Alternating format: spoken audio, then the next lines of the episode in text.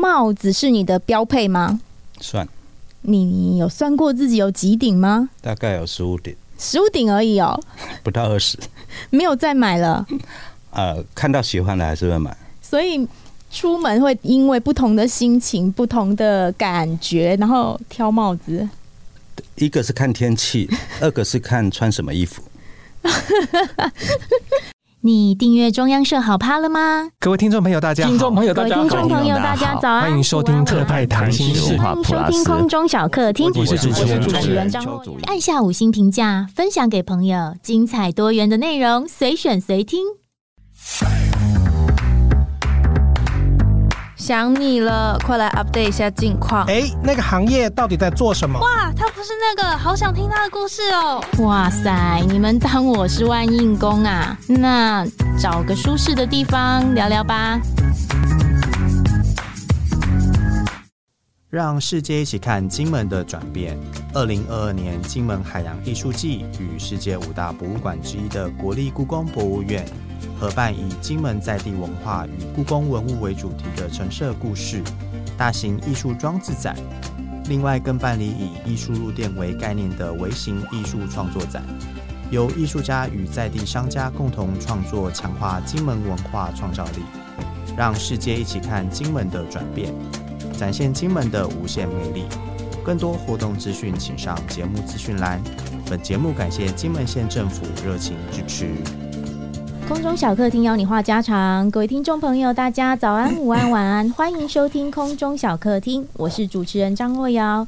嗯、在社交网站兴起后啊，人们除了用文字沟通与传递讯息，图片呢是比影像制作成本与门槛较低，更容易让思想流动的一种叙事手法哦。从讽刺短漫梗图到现在的迷音，都在尝试用幽默表达严肃议题，突破视角上的盲点，产生不同价值观的对话哦。今天来的这一位嘉宾呢，更是将短漫梗图迷音用到极致哦。他是工业设计师、图文创造者哈，在部落格风行的二零零七年，他拿下全球华文部落格大奖的年度最幽默趣味部落格首奖啊。他的脸书很直白又逗趣的这样子介绍自己说。我认为我只要戒掉 P 图骂政治，应该会发大财哦。我们欢迎卡缪老这个 IP 的创作者肖银灯，肖老师好。你好，若瑶好。我 现在让听众知道那个卡缪老是怎么来的哦。会创作这一类黑色幽默或政治嘲讽类型的作品哦。作者的特质与观点其实是很重要的关键哦。那在一篇专访文章中，你有说自己从小就爱四处涂鸦。最喜欢在候选人的后海报上面帮他们 DIY 胡子啊、缺牙啊。小时候你就会用这种反向的角度看政治吗？为什么？嗯，小时候其实还不会了，因为小时候我们其实受整个国家的教育 下，我其实还是算一个很乖的人。但是对于对于所谓的社会规范呐、这些礼教这些事情，其实我从小时候就开始呃怀疑。从怀疑到取笑的过程，我是在那个时候生成的。我小时候看过呃手冢治虫，就是日本的漫画大师元老啊，他的一个漫画，他的漫画其实那个内容，那个内容我记得是这样，就是一个类似顽皮的形象，像原子小金刚这样子的人物，确实是在哪一本漫画我忘记了，嗯，但他那个里面那个章节其实是。呃，那个是类似原子小金刚的小朋友呢，他就带着油漆去那个把县长公馆涂改成殡仪馆，然后那个县长发现了以后气到跳脚。我看他那个过程对我大有启发，我立誓以后就是要干这件事情。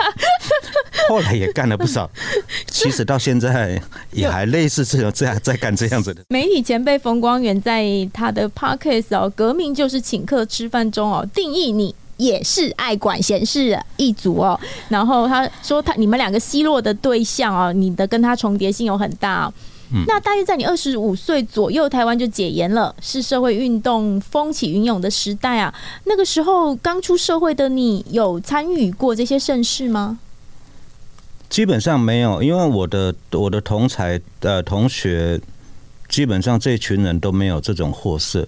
那我我我能够得到的资讯就是那时候呃，其实是台湾刚好进入一个从一个将从一个一元化的呃社会开始松动裂解的时代啊。那个时候接触很多是我们知道的，像党外杂志，或者是开始文化文化也开始有点呃板块的松动起来。那时候接触了很呃很多不同的事情。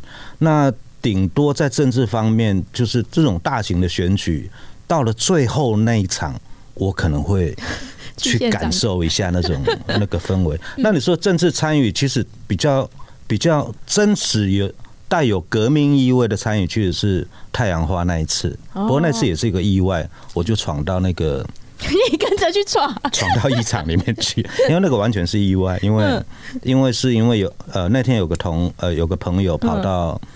呃，那个太阳花的会，就立法院外面去。那我那天刚好过去，我就想说，那你们今天在那边集合，我就去看看你们在干嘛。呃，他是一个艺术家，然后我我就过去，然后就打了电话给他，就联络上了。嗯，联络上了以后，他们他们那边其实小小的演讲台，当天人也不多，算算一算，包括演讲跟下面人了不起就一百个人上下。其实根本你怎么想，这怎么形成规模？然后他偷偷的告诉我说：“我们等下要闯进立法院。”我说：“哎呀，别闹了，怎么可能？老先辈告诉你，以前农民五二零运动的时候，那个外面有几万人了不起，就拆了立法院招牌而已。你们还想闯进议场，那怎么可能呢？”嗯，然后我当场就看到那个演讲者开始在对那个警察，就是。呃，布置布阵在立法院面，呃，那个外面的警察开始对他们说教，说我们的儿女呢，你们也有儿女，我们的儿女以后就要面临这个服贸后的台湾的环境是一个他们的前途，他们的未来怎么样？那那些警察发现这个主持人对他们在讲的时候，就把头别过去，就就不看，就表示他们没有在听。就在那个时候，开始。冲过去翻墙进去，然后把铁门打开，警察就来不及阻挡了，就所有的人全部都冲进去。我我也没有意愿一定要冲进去的，不过我非常奇怪，就就跟着进去，就跑到你就下意识跟着走进去了，就到议场里面去，然后就拍了一张照。所以其实你这人是比较被动的哦，顺着流走。我我我我我我这辈子完全随波逐流啊。所以这个是你比较印象深刻、你参与过的社会运动啊。嗯，好，我们来讲一讲网络这一块啊，就是你最早入门网络的途径是二零零四年十二月成立的雅虎奇摩知识家吗？那个时候为什么想玩这个？而且它在哪方面让你觉得不好玩了，决定要去开部落格？我会去知识家，因为那时候其实台湾那个世代哦，就是说大部分的人第一个呃入门网站是雅虎。嗯，之所以会雅虎，它提供一个全呃，你进去的版面不像现在就 Google 一样一片空。嗯，你进去里面从气象、新闻、股市各方面什么资讯通通有。我也经历过，所以我们那时候蛮觉得哎、欸，这样蛮好的。对。然后它里面有个知识家，他呃让你提问，那你也可以去解答，反正给你给你分数。那分数要干嘛？我也不知道啊。嗯。那所以，但是我这个人就是这样子。你你刚刚讲冯光远讲的，我爱管闲事也是啊，就是说。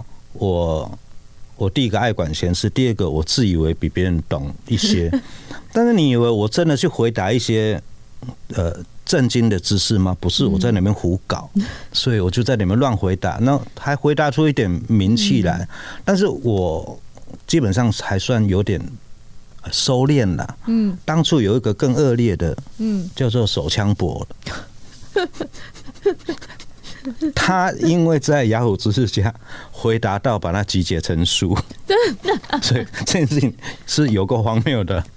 那从知识家到布洛格，是因为我在知识家玩一玩以后，就出现了布洛格，好吧？那我就我反正爱讲话嘛，就到布洛格去讲话。嗯，是这样子。那你刚刚跟我们分享的一个特别的际遇要哦，那个是这样。我在知识家的时候也是，反正回答一些很白烂的问题。就现在的角度来看，就是那种，就是你问 A，我答 B 啊？呃，不，不是这样子，是你问 A，我答 A，但是我答的 A 非常的荒谬，哦，或者是说非常的爆笑啊，嗯，然后其实笑呃笑点有时候就是这样子嘛，你必须让呃就好像你为什么看电影会哭会笑，就是你投入其中，你相信这件事情，我还是让他相信这件事情，但是结果是荒谬的，我大概都在玩这种东西，所以我在里面回答回答。回答了以后，有一天有个女生的通过那个 MSN 的账号来问我，想要认识我，然后一直跟我聊天，然后过，然后那个时候其实网络我们看不出背后是谁啦，反正也没有照片，那个照片也未必是真的，那 就反正就是个女生。后来她有他有一次就聊了一小阵子，他就问我说：“呃，你喜欢女 F 四吗？”嗯，女 F 四是那个时代的一个性感女子团体。呃，我我们讲我们现在讲什么？呃，少女团体啦，啊，偶像团体，他们是属于大奶团体，大概是这个概念。你要被逼逼啊。他们以他们以大奶为为号召，所以叫你 F 四。他们 F 是那个 F cup 的意思啊，是这个意思。好，那 OK，那其中一个有一天，他就问我说：“你喜不喜欢女 F 四？”我回答说。下流低俗，嗯，然后，然后这在经过几段对话以后，我才慢慢发现啊，她就是女 F 四的团员，所以我就开始有点啊，是这样子。那这件事情我并没有因为她是 F，我就觉得兴奋，所以想要跟她交往，就并没有，因为我其实我我我回答她的下流低俗是真诚的，我不是假道学，因为其实。并不是因为胸大就下流低俗，而是他们的表现或者他们的呃 style 吧，哈，就是我我本来就不喜欢，嗯，然后所以他他跟我提出要类似要交往的请求，嗯，好，就开始问我的呃身高体重、家世背景、工作各方面的，我通通不理他，然后我就慢慢疏远他了。所以那个人现在。在女 F 四里面是唯一还出现常出现在我们网络新闻或者一般新闻的，就是经常在中国那边呃痛骂台湾的刘小姐。你自己讲的，不是我讲的，没关系。好好好，嗯，我是肖英灯，这个世界是个骗局。那呃。你很喜欢法国存在主义作家卡缪哦，他相较于另外一位有名的作者，他是反马克思主义的哦。那他的创作中存在着大量的二元对立的主题，尤其是个人面对存在或世界产生的恐惧、荒谬感哦。比如说在《异乡人》里面哦，他那个主角莫梭从母亲过世到自己犯案的过程，然后他那种对社会既定的框架不认同，又找不到应对方式的灵肉分离的状态哦，他字里行间透露出很深很深的无力感哦。你对于我们现在所处的社会环境也会有这样的感受吗？我没有无力感啊，但是呃，因为这这个是我我我刚刚那个 slogan 我讲这个社会是个骗局啊，其实大概也符合卡缪对这个世界荒谬的一种看法。我从小就觉得这个世界很荒谬，我指的荒谬指的是包括体制啊，或者是我们道德礼教这些方面的荒谬。荒谬的背后其实是人的虚假，人的虚假，我再把它推推演到这个世界就是个骗局啊。那这些虚假就我，所以当一周刊呃苹果日报来台湾跟一周刊出来的时候，其实是非常兴奋的，因为 他们把那些我们看起来道貌岸然的人都搞得很惨，所以这个还蛮符合我从小就立志要干的事情。那所以。卡缪的这个这个荒谬，其实他对我的影响还是还是很大的，就是呃，让我们去用呃抽离的方式去看这个世界，包括看待自己。那你说无力吗？我倒也不认为这是无力，这其实是另外一种接近禅的哲学态度啊。所以，他其实是。你刚刚讲哦，就是说把那些呃荒谬的事情表现出来哦，这个是不是促使你就是跳出来去用部落格去画这个漫画？因为你一开始本来是打算想讲玩开玩笑话的啊。哦，是这样子。呃，如果你回到我曾经有一个那个卡缪老那个老头的创作。其实我稍微讲一下它的起源。其实一开始我在布洛格的时候，其实是用文字表达的，就是我在写写文章。我我其实也忘了我写过什么，但是我记得卡梅老是怎么长出来的。嗯，是因为当初在我们那群布洛格的写手里面呢，嗯，有一个他有一个看起来年纪不大，但是他写出来的文章是冷冷的，而且是情色的啊，而且他的文笔非常好，流畅。那我这边呢，我这边还没有画的时候，我是一个。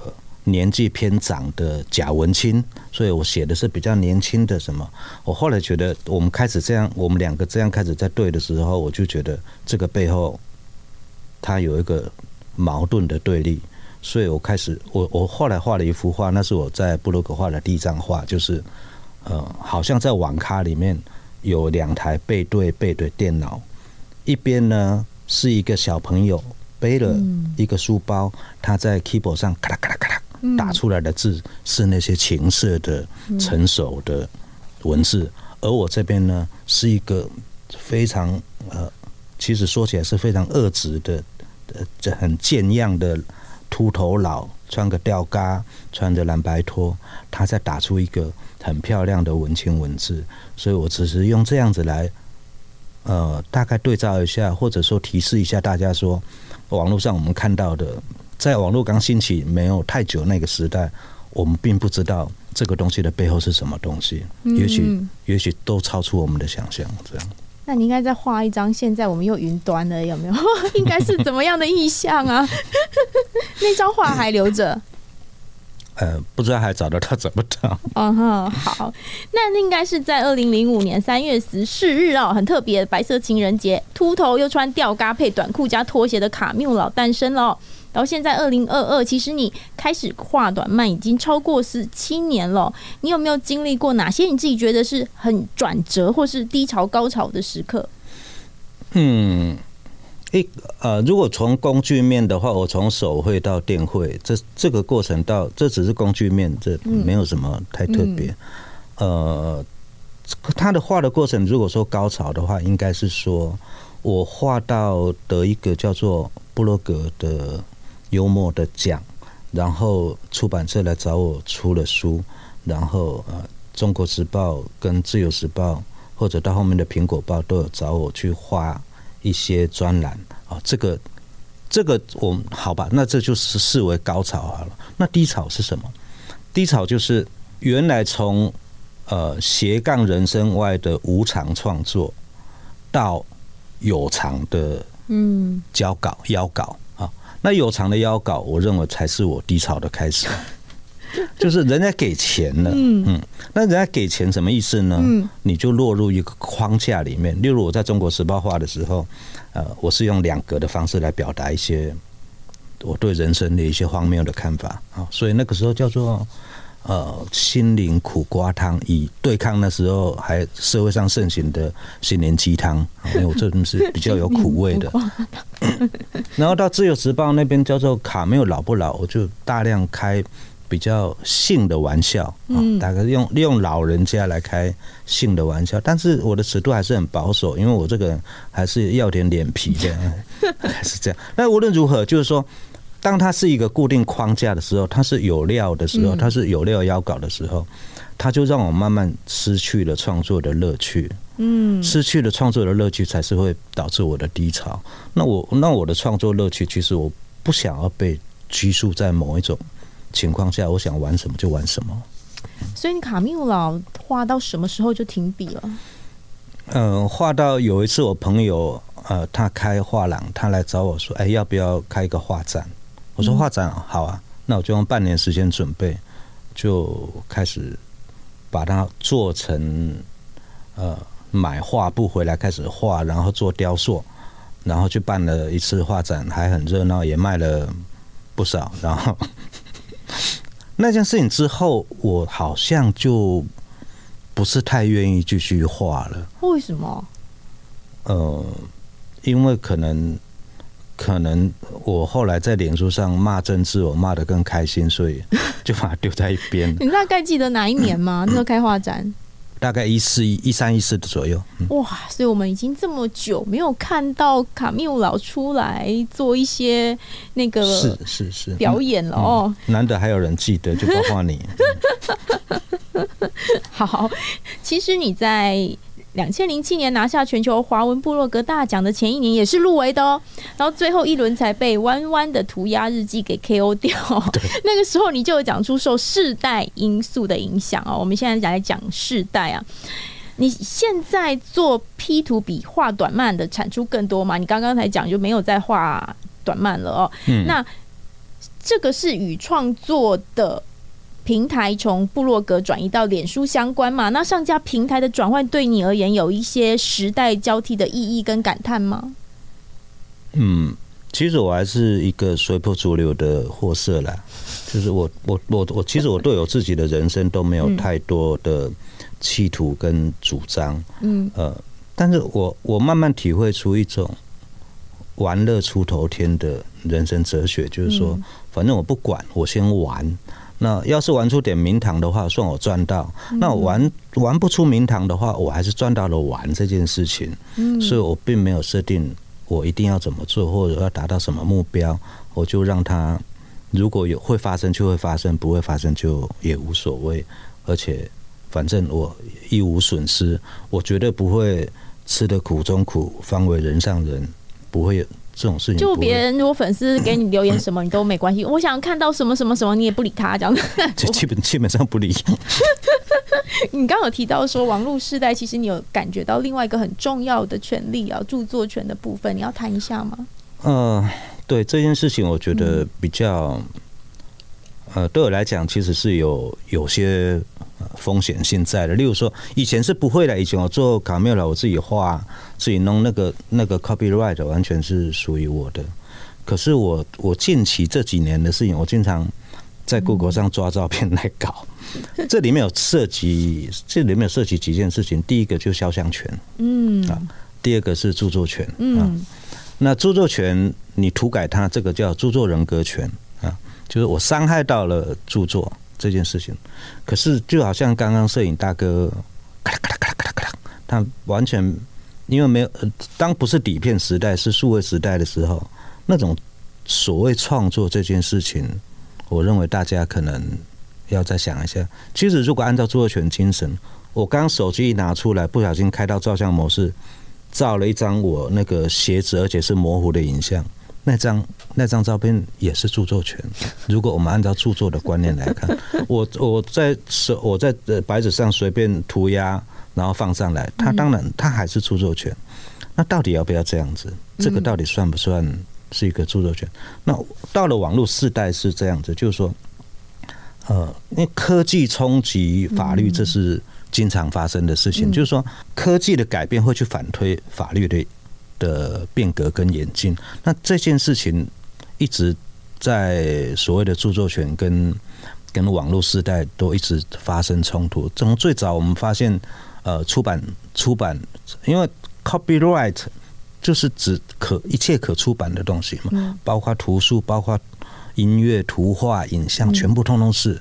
那这些东西有很长一段时间都受到网络巨大的冲击。嗯，所以在这些什么。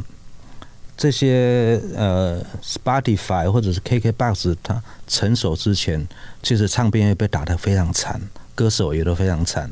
那这经历了那段阵痛以后，其实后来终于找到一个合理收费的方法了。那这件事情有很多还没有解决，例如新闻圈还没有解决，嗯，好，或或者是也许还有我不了解的各种圈都还没有解决。我是希望这个东西得到一个适当的解决。那要重新定义著作权的事情，例如我经常我经常偷呃 Google 上面的照片，然后做涂改。嗯，我如果有时间，尽其所能，我会让你看不出我那张照片是从哪里偷的。可是这样可以偷吗？他有就是允许可以偷吗？比如说，他其实不允许的，是不是？他当然不允许，语法语法不准，但是这个就是处在那种。我我我们讲法律是这样的，法律有法律面，还有一种叫实物面。嗯，就是说，为什么这个实，为什么我们要看实物面呢？就是说，法律是这样规定，但是实物不会发生这种事情。嗯，就好像你在我我经常抱怨一件事情，就是我们那个红绿灯，嗯，他为了一个呃，我有时候回台中的，我现在台中还有家，我回台中的时候，我有时候以前会经过一条马路，那个马路旁边是个学校，嗯，那个学校门口也是红绿灯，然后我都开夜车，我到我到那边的时候可能是半夜一点，嗯，他半夜一点红灯还亮着，他还是照常，他并没有切换成闪黄灯了，他照样亮红灯。照理说，我停下来，我也停下来，因为我不想闯红灯。但是我停下来像个白痴一样，因为学校他半夜一点一个人都没有，就是为了学校的门口设的一个红绿灯，没有十字路口，是纯粹为校门口设的一个红绿灯。他到晚上给我亮红灯，我还是依规停下来。那我那时候心里在想说。我要是闯过去，是我在羞辱红绿灯；我停下来是红那个红灯在羞辱我。你视角都跟人家不太一样。呃，这个这个，我认为只是后来要要要被挑战的事情了。嗯，我我我我也可能在扮演这种破坏者跟挑战者的的的角色。那你说我会不会付出代价？呃，我以后尽量不要让我有付出代价的可能就好了。那别人偷你图呢？嗯哼，别人偷你图呢？哦，这个现象更常发生。那你会怎么样？我毫无毫无反应，就随便人家去，随便人家。嗯、好，因为这这个就回到我刚刚讲的网络时代，就例如说，呃，我我我之前去看很多画廊，嗯，然后他画廊说不准拍照，嗯，那我心里就有点 OS 说。作为一个新生的艺术家也好，作为一个创作者也好，最大的目的是，呃，你的东西广而周之，就是让大家更多人看到，在那么多人看到里面，也许会有一部分人接受你，甚至来到喜欢你，这是作为一个创作者最大的的的获得。可是你在画廊或者在一个什么呃展馆里面。你禁止拍照，你就是限制我们去帮你传播。嗯，那这个就是大家处在这种矛盾而不自知。就固守原来的就思想，就，就是我们时代已经改变了。现在其实很多东西数位化、科技化了，但是我们还是很多地方它都在用传统的方式观念，没有跟上时代嘛？你的意思是这样啊？嗯，那讲到这个，那假新闻跟错误引导的讯息，现在在网络到处流窜啊！不管是不是你 P 的图，或者你的图被别人 P 走了，这样子哈，你才能怎么样？要守住，不让自己从讽刺变成造谣哦。你自己给自己画的红线在哪里？这个大宅文哦，嗯，因为呃，这条红线，这条红线跟中国那条红线 不太一样，还是海峡中线，因为中国那条红线会动来动去啊。嗯，所以我我这我这条红线，其实我说大宅文，其实可以这样说啊。嗯，呃，我们说假新闻啊，因为我们在网络上看到非常多假新闻，或者赖群组里面可能更多。呃，假新闻是。以不实的数据或不实的事实在在在传播啊，那我 P 图是什么意思呢？他要戏谑一件事情，所以我去改造了里面的某些内容。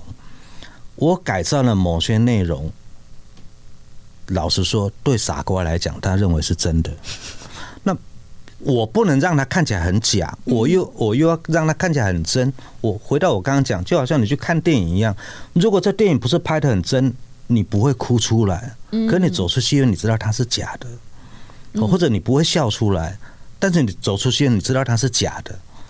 我做这个事情也是一样，我希望你看起来以假乱真。嗯，但是以假乱真，我的目的是要你觉得荒谬也好，好笑也好。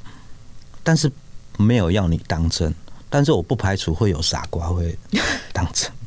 你有没有不批的红线啊？不就是我绝对不批这样子的东西。我没有设红线，因为这个每每一次的尺度，可能在每一次在恶搞的时候才会去做某种。你有被脸书禁止吗？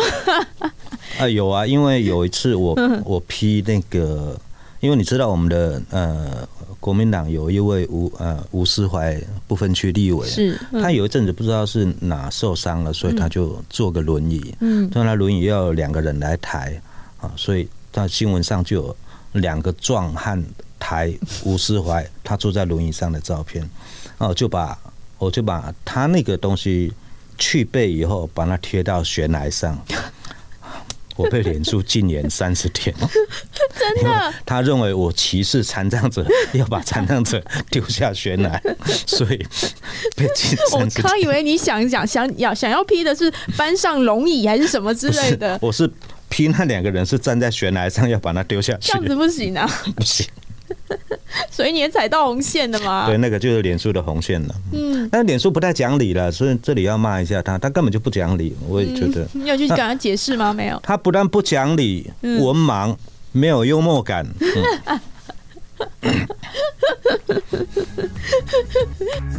我是萧云登，你现在收听的是空中小客厅。哦，好，我想知道哦。可是万一有一天有人。因为看了你那个东西，相信了这件事，然后回来骂你呢，你会怎么反应？呃，目前还没有遇到这种现象啦。嗯，呃，但是我知道，呃，应该是说会骂我的，大概是可能意识形态相左的这个状态，会会会会来骂。那那种骂就意义就不是那么大了，因为他不是真的要跟我讨论什么事情，或者要跟我。呃，呃认真计较说，不管是我们在呃行为规则上啊，或者所谓的社会道德的这些呃约定或或者默契上，应该可以有某些，如果程度相同的话，我们大致上还可以交换讨论。也许我觉得，嗯，我错了，我可以再调整一下，或者是怎么样。那其实那些那些讨论都没有意义。哦，所以如果有人真的跟你讨论，让你觉得嗯这样话不好，你会愿意说我错了这样子？我记得我有弄错一件事情，又好像也有承认我错了。不过这种现象很少。第一个我不喜欢承认错，第二个，第二个说我错的情况好像也很少。所以其实这样大家就要知道，如果我们哪一天又看到卡密乌老或是萧老师的脸书有一些新创作，就是他想要让大家笑一笑哦，想要讽刺一下社会现象，不要把它当真。啊，对，不需要太当真。嗯、好，那我们刚刚讲到有一些人会去脸书上闹哦，就是大家很常听到一个词叫“一四五零”哦，以前人家会算是民进党的网军哦，那事实上是源于农委会他编列了一千四百五十万元的预算，顾小编来澄清不实报道，然后后来被质疑说是拿纳税人的钱来养网军嘛，那但现在不分党派也会彼此互批对方是有一四五零嘛。黑色幽默或政治讽刺的创作，一定会有两极反应哦。你对网军这个角色有什么观察啊？他们有，比如说从以前到现在有没有变形啊？然后一定都是所谓的绿军吗？嗯，网军当然不会是绿军啦。嗯，但是绿绿营有没有网军？其实我老实说，我真的不知道。嗯，因为。就如同我我前面讲的，其实我好像我好像都喜欢在政治上面搞来搞去。其实我认识的政治人物真的几乎趋近于零，没有人敢认识你，趋近于零。这是一个。第二个，我我也不认识所谓的嗯，像在呃我我我们我们都有同温层嘛，我们就就搞一搞，这是。社群平台的计算，他们的演算法模式搞来搞去，我怎么都跟同一批人在讲话，就是我很难跟另外一批人讲话，这是社群的一个演算法的结果。而那群人里面，其实我真的认识的人也非常少，就是几乎不太会认识。就好像你刚刚问一个事情，我还没有回答的，就是汪，我在讲说汪汪得奖第一次得奖那次，我说啊我。我不服气，我是败在呃世代因素，因为那个时候我的世代可能会比弯弯要大一轮的这个概念。我在网络上，我不是因为我我没有一群实体朋友说走，我们到网络上去干嘛？不是，是网络我到了网络上才认识一些人，这这些人都是虚拟的，他什么时候消失，他什么时候出现，我都不知道。我其实说起来还蛮孤单的，我我的斜杠人生其实是蛮孤单的。是你比较不会想要去跟大家闹在一起，还是说你的我没有入，我没有去入群，也不加入什么东西，或者是不会更加拉帮结派哦，所以我并没有。所以网军这件事情到底存不存在，我也不知道，我都我都怀疑是是真的还是假的。不管是哪一个阵营的状态。所以一四五零这件事情是我我我那时候知道是有一些呃在野党在骂这件事情，可是我后来看一看这个逻辑也很怪，就是农委会编一千四百五十万，他应该不是。他照理说应该不是请小编了，他搞不好去找很多家公关公司，去企图所谓，因为那时候很多农业新闻，例如说什么把芒果都倒到水库里啦，那个什么一些很多假消息，然后他们企图编一笔预算去对抗这个事情，那到底这样算不算所谓的“一四五零”变成等于等同于绿营的网军这件事情？我还是很怀疑，而且我从来没听过。嗯嗯，所以你的好朋友就只有冯光远而已啊，比较有声量的朋友是吗？对，大概是，大概只有他。你画那么多政治讽刺漫画，都没有人找你去说，哎、欸，帮我们做一个形象设计，或是说帮我们做一个呃，会吗？你认为我适合做形象设计？我是我完全是。从一开始就是企企图破坏这个世界、破坏人家形象的人，怎么会有人找我做形象设计呢？所以你是以破坏为主。我是破坏的。嗯，那你呃，在这个社交平台上面，你有没有感觉到哦，就是说以前的一些大家可能互相酸啊、酸言酸文啊，它是一个我们比较讲一个事件这样过去的。那现在不同社交平台这么多声音也变得很快速哦，而且甚至跟着全球化演进，就是比如说最近也有俄罗斯的 IP 到 PTT 去发一些文哦，你近期有没有接触一些你比较印象深刻的，然后你看到的，或是来你这边留言的互动啊？其实有一件事情我还是有点不是很理解的，就是我我我的东西，除了是我刚提过那个，我跟那个师大的我我去力挺那个涂鸦课那件事情，呃，搞了很多人来我这边呃出征之外呢。其实我遇到的出征的情况很少，嗯，偶尔有，但是不严重。跟一些人比起来，其实我真的不严重，嗯，就是我就是我把柯文哲的裤档拉高那么久了，那个柯粉来我这边出征的比率还是很低。他们显然也认认知到柯师傅的那个裤腰就是这么高。其实我是我有稍微微调一下啦，因为我觉得那样比例看起来比较好看的。短漫嘛，梗图到迷音哦，一个讯息的组成不止局限在图片哦，加入越来越多的样态，有超连接、影片，然后音乐或故意拼写错误的字词哦。梗图是直白易懂、好笑的哦，那迷因会再多加一点共同的记忆，可以快速传达价值观，多一点深层的意涵呢。分众已经是时代趋势了，你会想创作新的 IP 吗？或者跟大家也一起奔进元宇宙，或者？就干脆停下来休息，都没有，都没有，既没有要，既没有明显的企图我要做什么，嗯，呃，就有人劝我说，哎，你为什么不做 NFT 啊？嗯、可以赚钱啊，通通没有，嗯，就是我觉得做到哪里就算到哪里。就其实你是一个很慵懒的性格，就是说我快快乐乐的。这个部分是我斜杠人生，它不影响到我的。不能影响到你的正常生活，正常生活不影响到我的收入，统统不影响，所以我那个部分倒是还蛮自在的。但是因为你刚刚有说同温层的问题哦，你会不会想要有一个新 IP 做另外一个形象，然后看另外一个同温层？有，应该这么说。那我就不想做这件事情了。我我刚刚有讲过，如果如果我的生命，如果我的斜杠人生从从荒谬。到反抗啊，或者是从嘲弄到批判这两个阶段，我觉得也许可以告一个段落之后，我应该后面要谈生命的事情。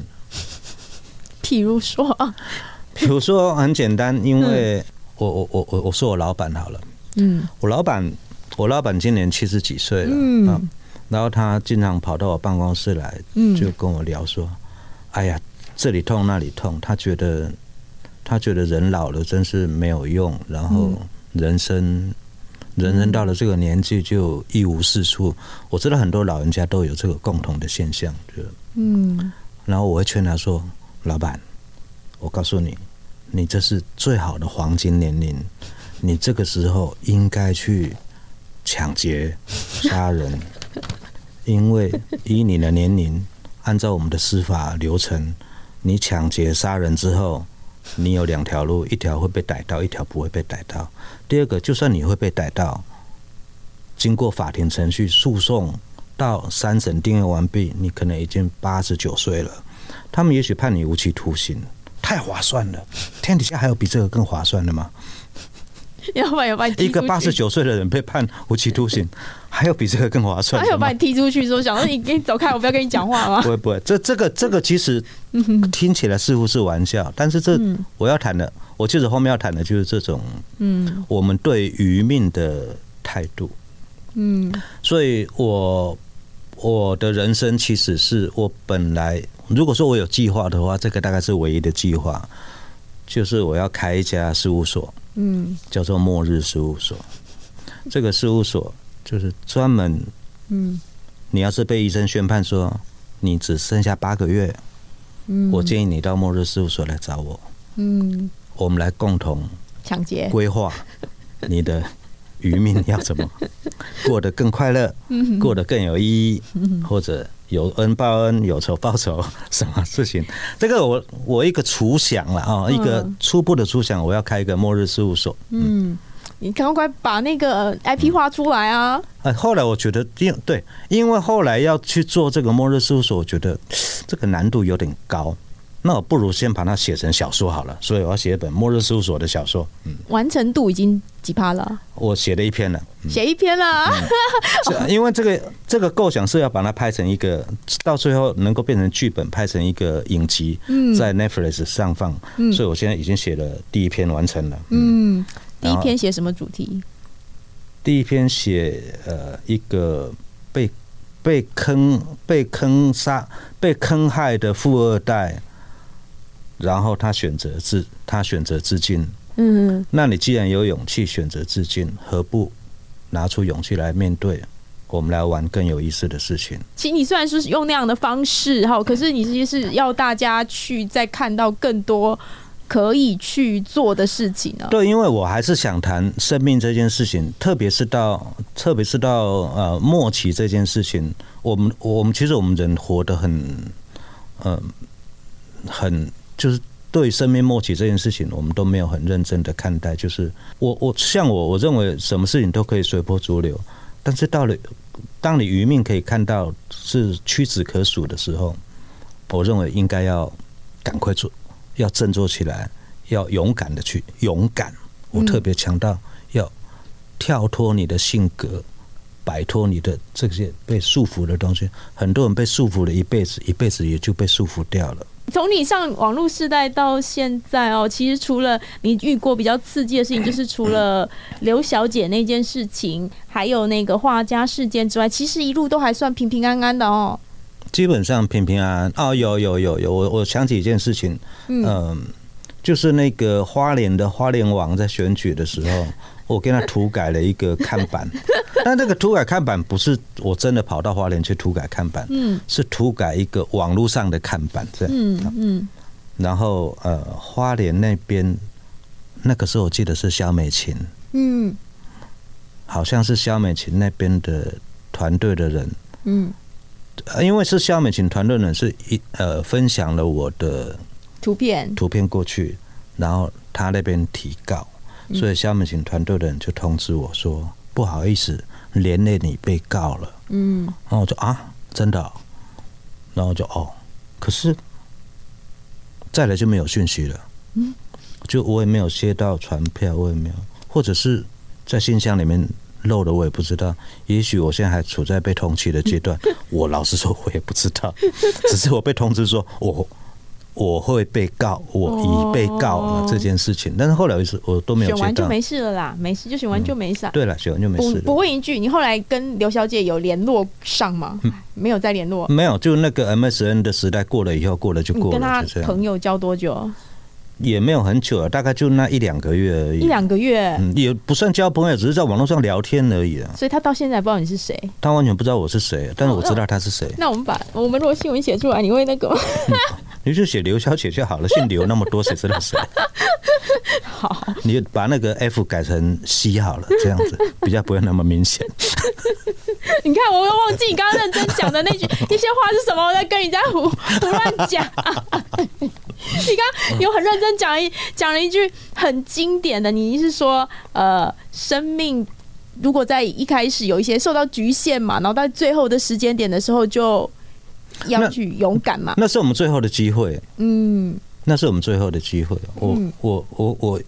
我的如果说我人生能够为这个社会做什么事情，倒不是前面那些胡搞啊、嘲讽啊那些，那些都是小事。我如果真的能够为这个社会做一点事情的话，就是就是真的做一个末日事务所，不管是是实际的还是虚拟的，然后对这个人间有所作用。我记得有一次我在公司楼下遇到一个胖胖的女生，然后她看她看到就。叫住我，然后跟我鞠躬。可是我们公司，我不知道这个女生从哪里来的，为什么会在我们公司楼下会遇到她？然后她跟我鞠躬，她说：“她说她在生命最低潮的时候，是我的书帮她度过的那个低潮。”然后，因为你知道我这个人生性害羞嘛，我也不知道该怎么反应，我就说啊，那我就上去。然后我后来心里想，后来这件事情，我记得，我就觉得。有时候总是你做一些事情，没有想到还能够帮助到人，那心里就很开心了。对，你看，我还是很正向的人物。嗯，好，我们今天非常谢谢图文作家萧颖登大哥与我们分享他人生经历，希望他的末日事务所能够进行的顺利啊！谢谢，谢谢、嗯、听众朋友喜欢这个节目，记得给中央社好 POD 五星评价或多多留言与我们互动。想知道更多相关讯息，请追踪脸书的中央社新闻粉丝团，订阅中央社 YouTube 频道或下载中央社一手新闻 APP。我们下周的空中小客厅见喽，拜拜，拜拜。